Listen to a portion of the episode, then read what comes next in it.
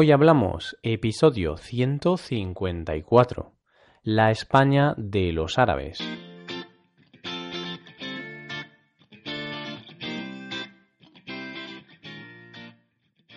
Bienvenidos a Hoy Hablamos, el podcast para aprender español cada día.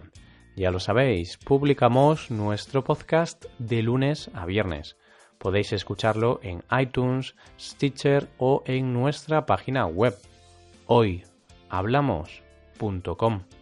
Recordad que en nuestra página web tenéis disponible la transcripción completa del audio de este episodio. Hola de nuevo queridos amigos.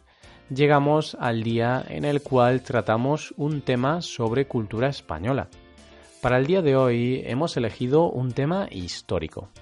Vamos a hablar de forma bastante resumida de la conquista musulmana de la península ibérica y además de esto también os hablaremos de los arabismos, las palabras que utilizamos a diario y que tienen su origen en el árabe. Hoy hablamos de la España de los árabes.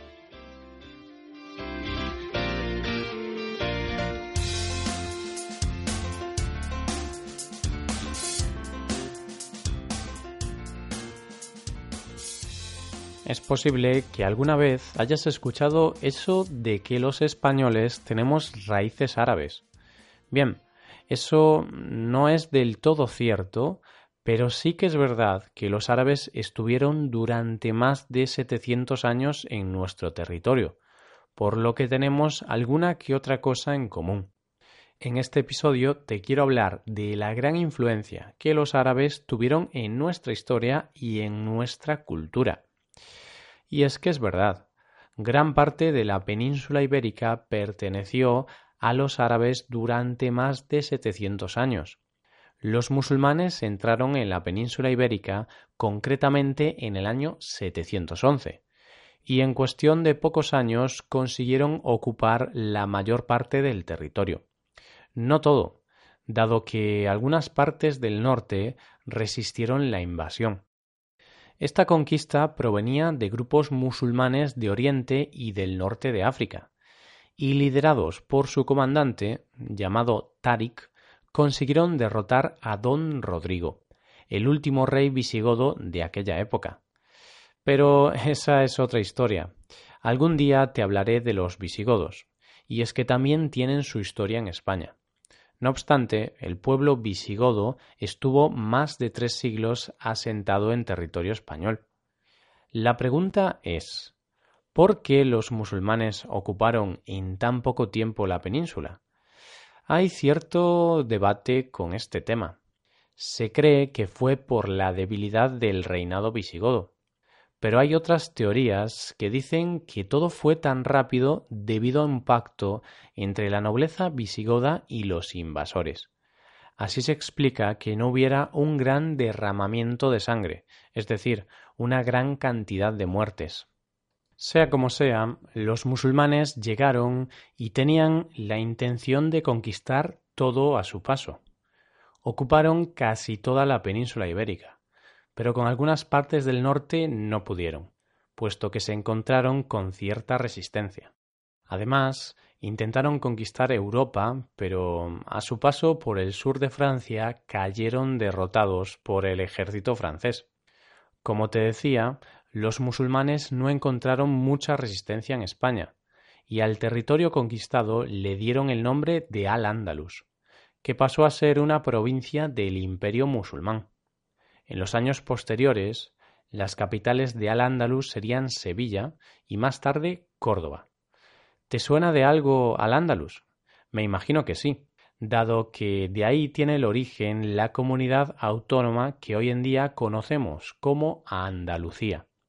Con el paso de los años, el imperio musulmán empezó a perder fuerza y empezó a ceder terreno ante los cristianos y es en 1492, con la conquista del Reino de Granada, cuando los reyes católicos toman el control y expulsan a los árabes de Al-Ándalus. Sí, sí, te suena de algo ese año, ¿verdad? Es ahí cuando también acontece un antes y un después en la historia de la humanidad.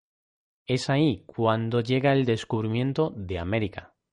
De esto precisamente te hablé en un episodio cultural de hace ya varias semanas, concretamente en el episodio número 104.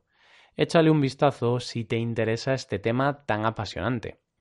Como te decía, durante muchos años, hasta casi el siglo XV, España adoptó gran parte de las costumbres, la cultura e incluso de la lengua. Hubo una gran influencia de los árabes en la historia de España. También cabe destacar que esta fue una de las etapas de mayor esplendor en diversos ámbitos, como en ciencia, medicina, arquitectura o literatura. Y podríamos seguir, ya que fue una de las épocas doradas de España en lo que avances se refiere. Así que no todo lo que pasó fue malo. En esa época, algunas de las mentes más privilegiadas del mundo se encontraban en Al-Ándalus. Además, te quería hablar de la influencia del árabe en la lengua española. Y es que son muchas las palabras que utilizamos en la actualidad que provienen del árabe. A esto se le llama arabismos. Hay muchas palabras en nuestra lengua que utilizamos a diario que proceden del árabe. Y es que tantos años en nuestro territorio dejaron huella, sobre todo en la lengua castellana. Es común encontrarnos arabismos en algunos campos semánticos en especial, como puede ser con la comida. Aceituna, albaricoque, albahaca, arroz, azafrán o azúcar. O con algunos oficios, como albañil, que es la persona que se dedica a la construcción. Alcalde, que es la mayor autoridad política de un municipio. Alfarero, que es la persona que elabora objetos de barro y arcilla, o almirante, que es un oficial general de la Armada. Esto por citarte tan solo algunos de ellos. Asimismo, es posible ver la herencia de los árabes en los topónimos, los nombres propios de los lugares, sobre todo en la zona sur de la península, como Andalucía. Este quizás sea el más conocido, tiene origen en Al-Ándalus, que era como se conocía a la zona ocupada por los musulmanes en la península ibérica. Albacete, cuyo significado en árabe es llanura. Si te gusta el fútbol, quizá conozcas a uno de sus paisanos más conocidos de la actualidad, el querido por todos Andrés Iniesta. Otro ejemplo es Almería, que equivale a torre de observación. Guadalajara, cuyo significado es cañón de piedras, o Guadalquivir, cuyo significado es el gran río, y con razón, puesto que es el quinto río con mayor longitud de España. Ejemplos de estos, tantos como quieras. Si te fijas, al igual que antes, casi todas las palabras empiezan con al o con guad. Estas son las más frecuentes. No obstante, hay otras palabras que no nos dan ninguna pista de su origen. Este tipo de palabras no tienen rasgos identificativos tan evidentes. Encontramos muchísimos ejemplos, como guitarra, limón, ojalá, bellota, jirafa, aceite, gazpacho o zanahoria.